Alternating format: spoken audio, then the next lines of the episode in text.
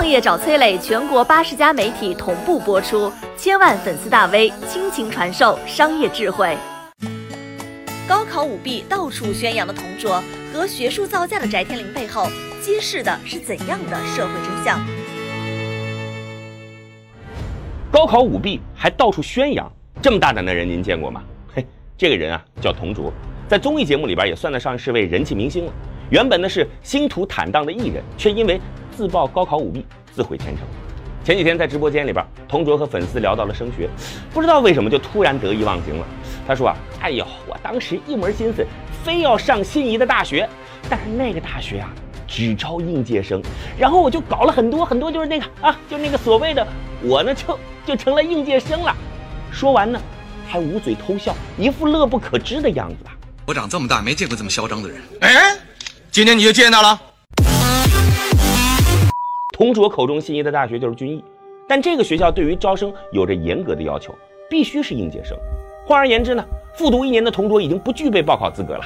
而教育部早在零九年就已经发过通知，其中之一就是严禁骗取高考报名资格参加考试，违规考生取消资格。为什么在这样的严格限制下，同桌可以把身份从往届变成应届？毫无疑问，这是赤裸裸的舞弊，这甚至比考试作弊更严重啊！因为偷换身份肯定不是一个十八九岁的小伙能够完成的操作。很快，有人扒出了同桌的家事。吃瓜网友纷纷猜测，有没有同桌的家人参与此事啊？如今有关部门已经发声了，介入此事，正在调查。如果属实啊，那性质就不只是舞弊那么简单了。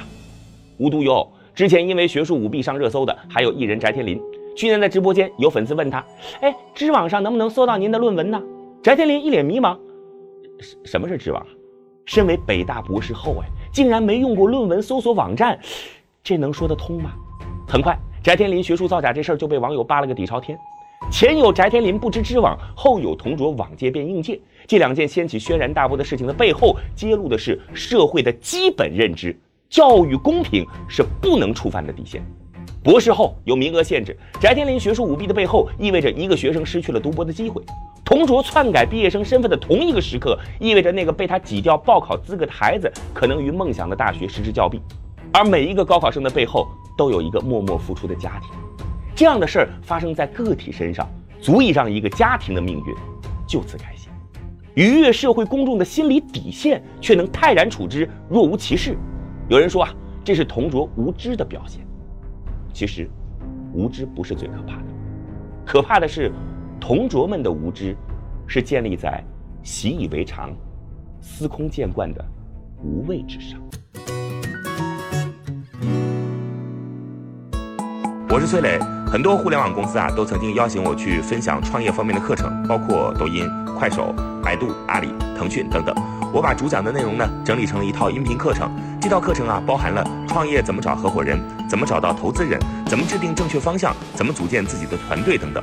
相信我，不管你是创业小白，还是有过创业经历的伙伴，这些内容对你来说都有帮助。下拉手机屏幕，在节目简介里边有我的个人微信号，添加微信，这套课程今天免费送给你，快去领取吧。